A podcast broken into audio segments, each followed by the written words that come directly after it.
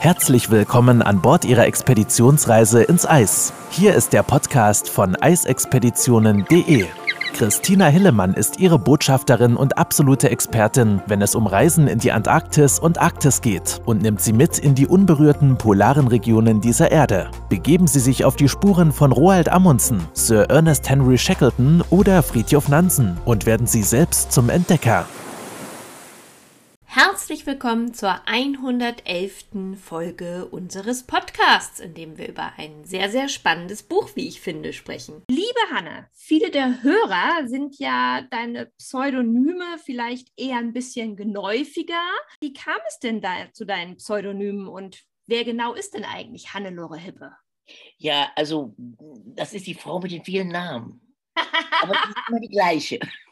Nein, so viele sind es Gott sei Dank nicht. Also da ist zum einen, ich habe jetzt ähm, der neue Spitzbergen-Roman, der kommt im Laufe des, Tages, des Jahres raus, äh, kann man nachher noch was dazu sagen, aber äh, das wird mein 13. sein. Das heißt, das volle Dutzend ist jetzt da und äh, die meisten sind tatsächlich unter diesem Namen, nämlich Hanne Hippe, meinem richtigen Namen oder wie es im Fachjargon heißt, Klarnamen. Ich weiß nicht, warum es Klarnamen haben. Vielleicht, weil es klar ist und nicht unklar ist, wer ich bin. Also Hannelore Hippe oder Hanne Hippe. Das ist die, ähm, wo wir es gerade haben, die unerhörte Frau. Das ist äh, kein Kriminalroman, auch im letzten Jahr erschienen wie der Spitzbergen-Roman und ist eine, ein Gesellschaftsroman, der einen in die Zeit zwischen nach Deutschland zwischen 1945 und 1965 mitnimmt und inspiriert ist von meiner eigenen Familiengeschichte, die ja etwas ungewöhnlich verlau verlaufen ist. Und ähm, das ist also das. Und da steht Hanne Hippe drüber und das bin ich auch. Und viele meiner ersten Kriminalromane, der erste erschien 1994, auch unter Hannelore Hippe, ähm, die sind alle unter dem Namen Hannehippe oder Hannelore Hippe. Auch der Roman, der zu einem ähm, Film geführt hat mit der großen Liv Ullmann, Zwei Leben und das, das, der beruhte auf dem Roman oder basierte auf dem Roman ähm, Die verlorenen Töchter. Das ist dann ja ein international norwegisch-deutscher Kinofilm geworden mit einer Oscar-Nominierung sogar. Kann ich nur empfehlen und völlig zu Recht. Kennst ja. du?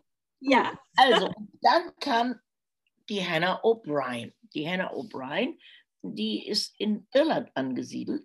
Irland ist meine Herzensheimat, eine, ein Land, das ich seit vielen Jahren kenne und in dem ich gelebt habe, länger gelebt habe und immer noch regelmäßig bin. Und äh, da habe ich gedacht, ach, Hannah O'Brien, Hannah nennen mich alle meine irischen Freunde. Keiner kann dort Hannelore sagen. Das kann niemand. Also das kriegen sie mit der Zunge nicht hin. Hannah ist das Äquivalent. Also Hannah war ich da schon immer. Und O'Brien ist eine kleine Hommage an meinen irischen Lieblingsschriftsteller, nämlich den Flann O'Brien, der auch bei uns hier bekannt ist. Ja. Der ist mein Lieblingsschriftsteller. Und der Flann O'Brien, der hieß auch nicht O'Brien, sondern O'Nolan. O'Brien genannt. Also dachte ich, das passt. Und dem Verlag gefiel das gut. Das ist die irische Todmache, Band 5 einer irischen Reihe, aber das bin ich auch. Kommen wir zum letzten der äh, Namen, unter denen ich bisher veröffentlicht habe. Und ich muss auch ehrlich sagen, die drei reichen mir. Das ist die Hanne H. Quandal. 78 Grad tödliche Breite für diejenigen, die jetzt zuhören, damit sie wissen, wie der Roman heißt. Genau, der Spitzbergen-Krimi oder der Roman, der auf Svalbard spielt. Und Hannah Hakwanda, das H steht für Hippe. Eigentlich, wie viele, die Norwegen besser kennen, wissen, dass viele Norwegerinnen und Norweger einen sogenannten mittleren Namen haben. Ja. Und ähm, ohne dass der jetzt direkt von, vom Familiennamen abhängig sein muss. Manchmal ist er das, aber manchmal auch nicht. Ähm, also das kennen, den kennen wir. Und äh, ich hätte gerne Hanne Hippe Quandal gehabt. Ähm, und dann sagten sie, das wäre schwer für die Buchhändler, das zu bestellen. das ist ein praktischer Grund. Also deswegen das H. Und das Quandal, das ist der, also das hätte ich mir jetzt nicht unbedingt gewählt, den Namen, ja nicht den schon, aber einen weiteren Namen. Aber sie sagten, der Verlag sagte, auch das ist, ähm, das ist dann ein bisschen norwegischer und die mögen das. Also ich dachte, okay, und dann habe ich den Nachnamen meines langjährigen Lebensgefährten aus Norwegen genommen. Das ist der Herr Gwanda, mein Partner, mein Lebensgefährte aus Bergen. Genau, denn du hast ja auch eine Zeit lang dort gelebt. Ja, wir sind seit 25 Jahren liiert und ich bin jedes Jahr mindestens einmal am Hardanger Fjord und schreibe da vor mich hin. Und Herr Quandal hat, hat das natürlich sehr köstlich. Das ist so, aber alles ist die Hanne Hippe. Alles ist die Hanne Hippe. Und äh, Hanne Hippe ist ja nicht nur eine brillante Autorin, sondern ja auch eine großartige Journalistin. Die naja, also, also das sind jetzt viele ähm, äh, Lob, Lobadjektive. Äh, ich hoffe, dass die ein bisschen zutreffen, aber ähm, ich freue mich. Nimm uns doch mal kurz mit, so ein bisschen auf eine Reise, so ein bisschen durch deine Meilensteine. Wer ist Hannelore Hippe und wer, wer ist die Journalistin, wer ist die Autorin? Du hast schon kurz angedeutet, Irland, Norwegen, auf Spitzbergen werden wir feststellen und spätestens, wenn man den Krimi gelesen hat, kennst du dich aber auch extrem gut aus und da macht dir auch nicht so schnell jemand was vor. Erzähl uns kurz ein bisschen was über, über Hannelore Hippe oder Hanne Hippe und ihre Reise. Ja, also geboren in Frankfurt am Main. Das sieht man, also dieser Roman, den ich von eben, den ich eben erwähnte, die unerhörte Frau, das ist meine Mutter oder ein Vorbild meiner Mutter. Mhm. Und, ähm, und dazu gibt es eine kleine Tochter, eine Eva, und das ist vielleicht ein bisschen mein alter Ego. Also ich bin 1900, sagt man jetzt nicht, also vor langer Zeit, sehr langer Zeit in Frankfurt am Main geboren und in Köln am Rhein, wo ich auch jetzt im Moment bin, aufgewachsen, habe dann studiert in in Heidelberg und in Marburg und bin dann sehr schnell, aber wirklich ganz schnell, eine Woche nach dem Examen in Neuer Deutsche Literatur, Politik und Philosophie nach Großbritannien und Irland ausgewandert. Das war in den 70er Jahren. Dort habe ich gelebt an der Westküste Irlands und dann später in Yorkshire in, in England und habe dort äh, unterrichtet an der Universität Landeskunde und Politik und habe dann in der Zeit auch äh, inszeniert am Theater. Mhm. Hatte nämlich noch eine Schauspielausbildung gemacht und ähm, ja, bin dann mit einem Briten verheiratet gewesen und wir sind ähm, unter der tatkräftigen Hilfe von Margaret Thatcher, die meine Rückkehr entscheidend gefördert hat, dann Mitte der 80er Jahre nach Deutschland zurückgegangen. Ja. um es mal so auszudrücken. Also, wir, äh, mein englischer Mann und ich, wir sind 85 sind wir zurückgezogen nach mhm. Köln. Da ist auch die Tochter Nele geboren und ähm, ich habe angefangen als Journalistin zu arbeiten. Ich habe angefangen schon noch in den englischen Zeiten, englischen und irischen Jahren das eine oder andere journalistisch zu veröffentlichen und ähm, habe das fortgeführt bin sehr schnell in den Rundfunkjournalismus, in den Hörfunkjournalismus reingerutscht. Und zwar in, den großen, in die großen Dokumentarsendungen, die Feature, wie sie heißen. Mhm. Ähm, was praktisch der Dokumentarfilm fürs Fernsehen ist, ist das Feature für den Hörfunk, wo man sich über eine Stunde oder eine halbe Stunde mit einem Thema intensiv beschäftigen kann. Das sind meine Schwerpunkte Umwelt, Politik, Gesellschaft ähm, und Kultur gewesen. Und äh, ich habe für die gesamte ARD gearbeitet und viele meiner Sendungen waren dann mit reisebedingt nach England, Irland, was ich gut kannte, Norwegen. Ähm, das waren primär die, die Länder, die ich bis heute bereise oder bereist habe für äh, den Journalismus. Habe dann auch für Print gearbeitet, für Fernsehen, Arte, aber primär für den Hörfunk. Und äh, das mache ich immer noch gern, aber irgendwann kamen die Bücher dazu und ähm, mittlerweile schreibe ich fast nur noch Bücher. Und manchmal zwicke ich mich und denke, ey, du bist Schriftstellerin geworden und kannst davon leben. Können auch nicht so viele. Hast du ein Glück gehabt?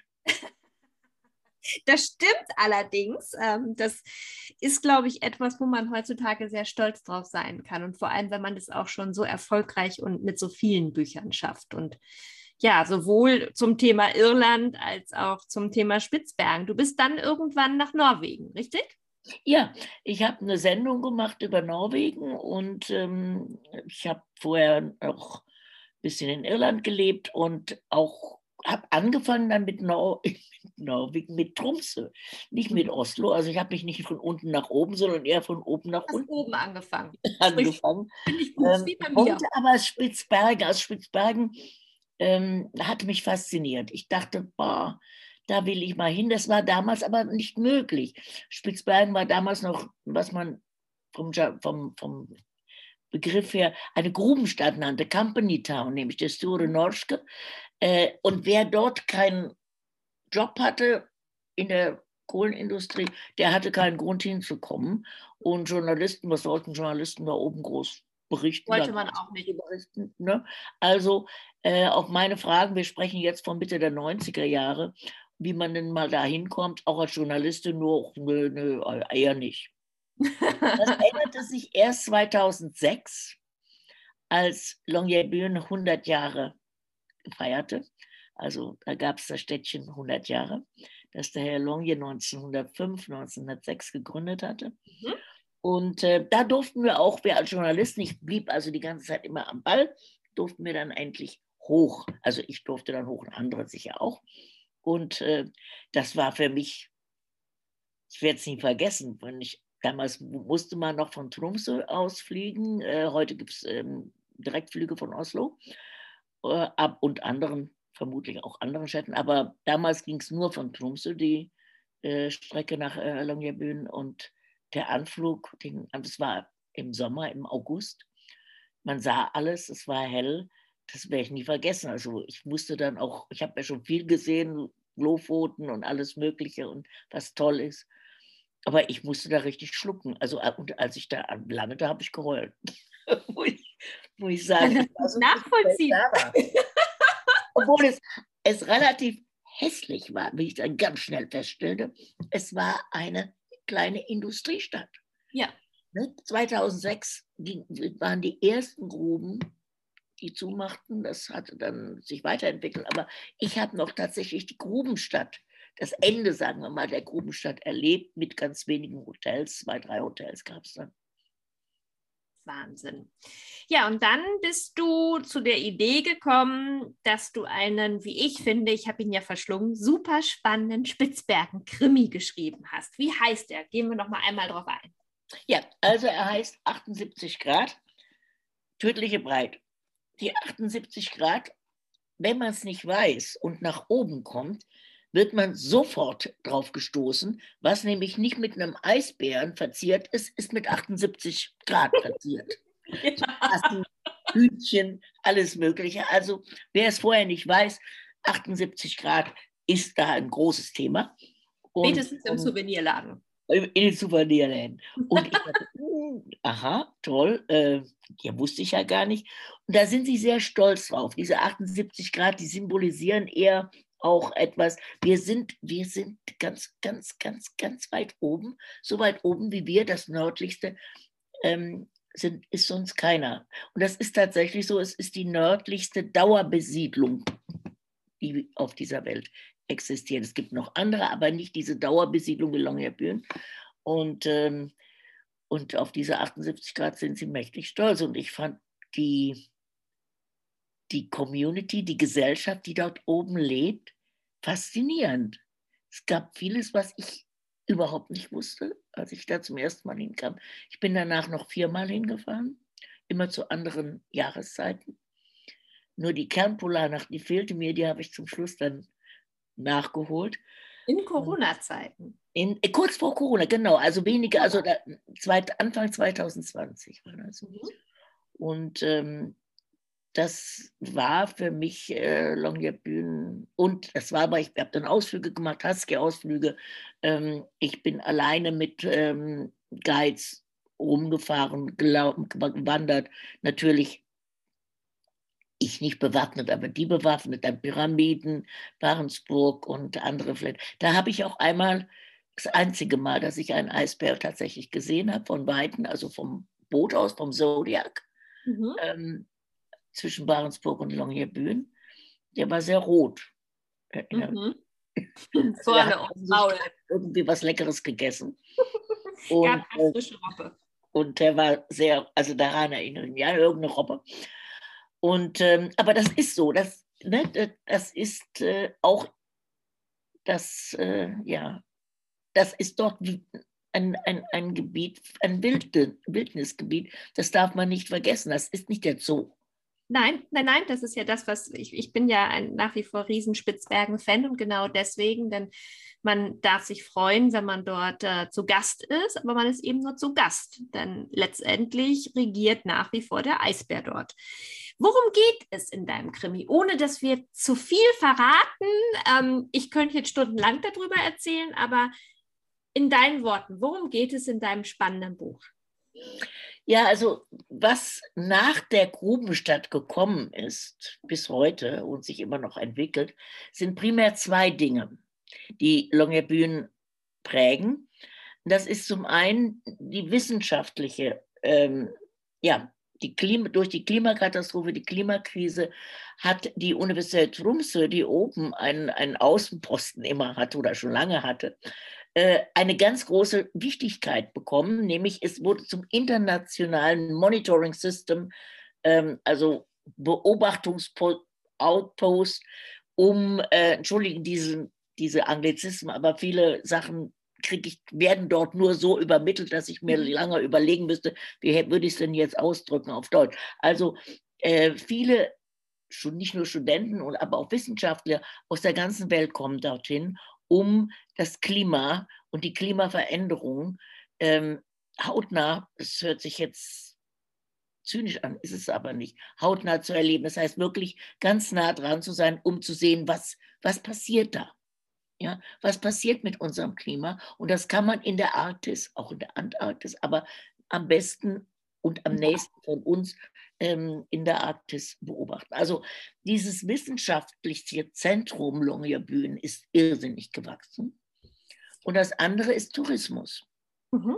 Tourismus, ähm, ich habe in den ersten Jahren nie ein Kreuzfahrtschiff dort gesehen. Mittlerweile sind sie da, habe ich mir sagen lassen, ich war im Sommer seitdem nicht mehr da. Äh, und ähm, also auch ein Tourismus, der nicht unbedingt nur aus interessierten wenigen besteht. Ja? Also es ist immer noch ein, eine kleine Nische, aber es gehen, so war, ist der Eindruck zumindest in, durch, durchaus auch andere äh, Entwicklungen da, die nicht unbedingt alle gut sind. Ich finde es sehr wichtig, wenn wir in die Arktis fahren, um dort auch, ich glaube, wenn man da oben ist und dorthin fährt als Gast, als Reisender, als Reisende, dass man viel mehr eine, Chance, eine viel größere Chance hat, sich zu informieren, was da eigentlich los ist und was uns bedroht, uns alle, auch wenn wir hier unten wohnen und nicht da oben. Das finde ich ganz wichtig am Besuch in der Arktis oder in der Antarktis. Ich möchte ja auch so gerne mal in der Antarktis, da war ich noch nicht. Ähm, das finde ich ist eine große Chance, dass wir mhm. sowas kennenlernen. Aber es muss reguliert sein, auch im Sinne von, dass es nicht in Massen ähm, eine Massenpilgerfahrt da hoch wird mit. Es ist ja in Arbeit, Gott sei Dank. Ähm, und wenn wir mit den Expeditionsschiffen dorthin fahren, ähm, das ist, das ist eine Nummer, die finde ich sehr wichtig. Ne? Genau, dann ist es ja doch ein bisschen entspannter für alle, weil wir einfach die Möglichkeit haben, dass wir tatsächlich ähm, ja einmal die Lektoren dabei haben, die Wissenschaftler an Bord, die einem auch wirklich ähm, sowohl den Klimawandel als natürlich auch die Natur und zum Teil auch die politische Lage etwas näher bringen und man dort einfach auch einen sehr guten Eindruck bekommt. Und ich würde behaupten, mindestens 80 Prozent der Gäste auf den Expeditionsschiffen, die Svalbard erleben dürfen, kommen anschließend auch als Botschafter für die Arktis. Richtig. genau, das, das ich mich. Aber du hast mich gefragt, was ist was mein, mein Buch? Mhm. Also die Arktis ist auch durch den Klimawandel, durch das Verschwinden des Eises und des Schnees in immer größeren oder längeren Perioden auf einmal ein hochinteressantes Gebiet geworden. Mhm. Svalbard ist, äh, und Longyearbyen ist auf Svalbard, das ist nicht Norwegen, das möchte ich betonen, es ist unter norwegischer Verwaltung. Das hören die Norweger nicht so gern. Sie finden das eigentlich Norwegen. Aber es ist unter norwegischer Wald und hat auch seine eigenen Gesetze. Und das Interessante an, eines der interessanten Sachen, die auf Papier stehen, ist der Svalbard-Vertrag. Svalbard Treaty oder bei uns heißt es der Spitzbergen-Vertrag. Der mhm. einzige politische Vertrag, der von den Versailler Verträgen 1920 noch übrig geblieben ist und gültig ist. Der besagt irrsinnig viel, ich habe ihn so oft gelesen, aber ihn haben ursprünglich 43, später, ich glaube mittlerweile sind es fast 50 Staaten unterschrieben und die haben sich damit das Recht erworben, dort zu leben, zu arbeiten, Handel zu treiben, vorausgesetzt, sie können sich selbst ernähren. Mhm es würde jetzt zu weit führen, das jetzt noch im Einzelnen, aber da wird immer wieder auch in meinen Büchern, auch im zweiten Mal wieder, immer wieder darauf hingewiesen, ähm, dass das natürlich auch eine ursprünglich von der Idee her das liberalste Einwanderungsrecht der ganzen Welt ist. Und ja. deswegen ist das auch der knapp unter Mord wohl der multikultigste Ort, den man sich vorstellen kann. das ist natürlich, da wohnen 2400 Pi mal Daumen, Menschen in, auf einem relativ kleinen äh, ja. äh, Gebiet und die müssen da bleiben. Wenn sie rausgehen, wenn sie rausgehen, ist da der Eisbär. Also die können nicht weg. Nicht so einfach. Im Sommer können sie mit Booten weg, im Winter mit, nur mit Flugzeugen und, und, und. Das ist für einen Krimi-Autor eine irrsinnig spannende Grundkonstellation. Ja. Das, das, da, wenn man da ist und sowas eben gerne schreibt und liest, dann denkt man, boah, das ist ja Wahnsinn. So, und so äh, ist es auch entstanden. Die Begehrlichkeiten in der Arktis aufgrund des Klimawandels sind heutzutage groß. Das heißt, es gibt ganz viele oder besonders einige, die sich da hervortun, an Großmächten wie USA, wie Russland, ähm, wie die EU, aber auch jemand, der mit dem Svalbard-Vertrag gar nichts zu tun hat, wie China in neuester Zeit, die finden das auf einmal interessant, was da möglich ist. Mhm. Was da möglich ist an Passagen, Äh, Nordwest-Passage, Nordostpassage, sehr, sehr wichtig für internationalen Handel. Mhm. Die finde ich sehr wichtig, was da gefunden wird, unter dem Eis, das sonst immer da war, mhm. was es für Bodenschätze gibt. Ich, Stichwort seltene Erden, mhm. Batterien, äh, Handys. Ein, 1920, als der Vertrag äh, unterzeichnet wurde, gab es diese ganzen Dinge überhaupt nicht. Also hochinteressantes Gebiet und ähm, ja, und das hat mich inspiriert zu einer Geschichte, die sowohl Wissenschaft als auch Begehrlichkeiten, internationale Begehrlichkeiten in sich miteinander vereinigt oder kombiniert. Ein absolut spannendes, also ja, Buch mit ähm, ich bin selber zum Ermittler geworden, so viel darf ich, glaube ich, sagen. Ja, und wenn man bedenkt, dass ich, dass ich ursprünglich tatsächlich mal Kriminolo äh, Kriminologie studieren wollte und auch meinen Studienplatz schon hatte, bevor ich mich doch mehr für die Touristik entschieden habe, bin ich natürlich sofort mit meinem zweiten Favel warm geworden und habe sofort angefangen zu, zu, ja, zu recherchieren und zu ermitteln in deinem Buch, weil es so großartig war. Und genau das, was mir einfach an diesem diesem Krimi so außerordentlich gut gefallen hat, war nicht, dass ich natürlich sofort auf Spitzbergen war, bildlich. Also du hast mich sofort in deinem Buch dorthin gebeamt. Ich war wieder vor Ort und das in Covid-Zeiten verrückt. es Schön, ich habe es jetzt im Winter gelesen. Es war natürlich auch großartig. Aber ganz, ganz besonders an dieser Ermittlungsgeschichte hat mich nicht nur der Mord an sich ähm, interessiert, sondern wirklich auch die Brisanz, was du gerade angesprochen hast, zu den aktuellen Themen auf Spitzbergen. Und ja, ohne ganz, ganz viel zu verraten, hast du jetzt ja eben schon gesagt, was dich auch so bewegt, wenn man an Spitzbergen denkt. Das ist halt nicht nur der Ort ist, wo man mit einem Schiff hinfahren kann oder mit dem Flieger ankommt und man sieht diese kleine Community, die, die Kohlegruben, die geschlossen sind und vermeintlich geschlossen sind. Und sondern dass man wirklich ähm, ja sieht, es ist nicht nur es ist nicht nur Eis, es sind nicht nur Gletscher, die die schmelzen und und Eisbären, die mit dem Packeis wandern und das Packeis, das natürlich ein bisschen weniger wird, da machen wir uns nichts vor, sondern es sind einfach auch die politischen Themen, die unheimlich spannend sind. Es ist toll, wirklich großartig gemacht. Und ja, ich sage, kann nur empfehlen, jeder, der, der sich für Spitzbergen interessiert, sollte das Buch definitiv lesen. Und ich glaube, es ist nicht so viel verraten, wenn du schon grob sagen kannst, es wird eine Fortsetzung geben, oder? Ja, also ich will an dieser Stelle vielleicht auch nochmal schöne Grüße an Herrn Quandal, äh, nämlich ohne ihn, der noch nie auf Spitzbergen war, der da auch, der auch sagt, mir ist es dazu kalt.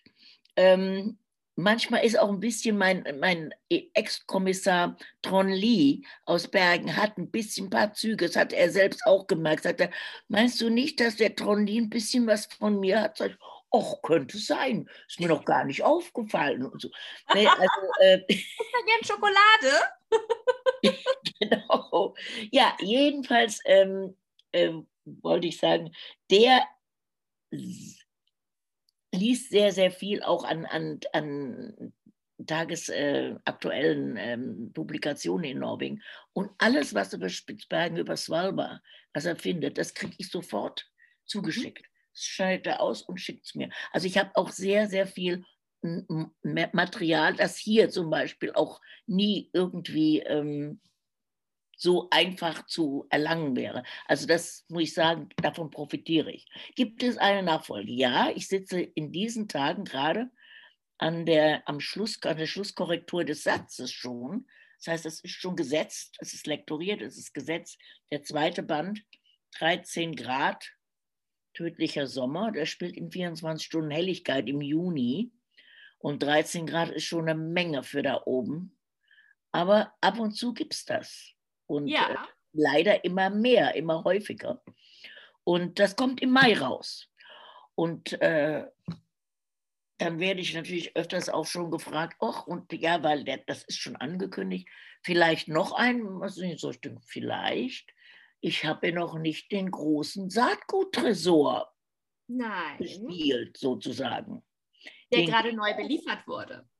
Bitte? In Tagen, der in diesen Tagen gerade neu neue Material, also neue Samen bekommen hat. Ich ja, glaube, vorgestern. Das machen sie interessanterweise. Warum weiß ich nicht? Immer im März, Februar, März haben sie mir gesagt, als ja. ich noch da war. Ja, offensichtlich ist es das diesjährige Februar-Programm hier. Ja, also der ist schon, ich war da, aber ich, ähm, äh, noch bevor er äh, offiziell eröffnet wurde, der ist ja auch interessant. Also es gibt sehr viele interessante Sachen, sodass ich mir vorstellen könnte, dass es sogar noch einen dritten gibt. Aber den zweiten, der zweite ist sozusagen schon im Druck. Herrlich. Liebe Hanne, ich kann es kaum erwarten. 13 Grad wird definitiv mein Buch im Mai. Ich bin mir ganz, ganz sicher. Ich danke dir für deine Zeit, für deine ähm, ja, Erläuterungen, wie man auf die Idee kommt, wer, auch zu deinen, zu deinen kurzen Erzählungen, wer bist du überhaupt? Und ähm, wie kommt es zu diesen spannenden ja, Krimis und Pseudonymen. Ich glaube, für meine Hörer ist das unheimlich spannend, denn der ein oder andere liest bestimmt gerne die Sachbücher, die ich immer gerne in meine Buchliste mit reinpacke. Aber ähm, ja, ganz neu steht jetzt oben 78 Grad tödliche Breite. Und jeder, der Spitzbergen genauso faszinierend findet wie wir, sollte das Buch definitiv lesen. Ich danke das, dir für die Zeit. Ich würde mich sehr freuen und ich würde mich auch freuen, vielleicht die eine oder andere Leserin nachher auch auf den äh, Schiffen und oben in Spitzbergen zu sehen vielleicht sogar einen Workshop zum Schreiben. Das hatte ich vorhin vergessen. Ich habe als Journalistin und auch später als Schriftstellerin Schreibworkshops geleitet in der ganzen Welt. Und wer weiß, das könnte man auch eben in der Arktis machen. Wir sind ja dran.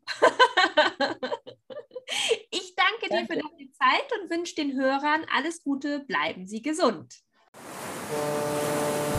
Wenn Sie mehr zu den einzelnen Reisen erfahren möchten, besuchen Sie www.eisexpeditionen.de und hören Sie auch beim nächsten Mal wieder rein.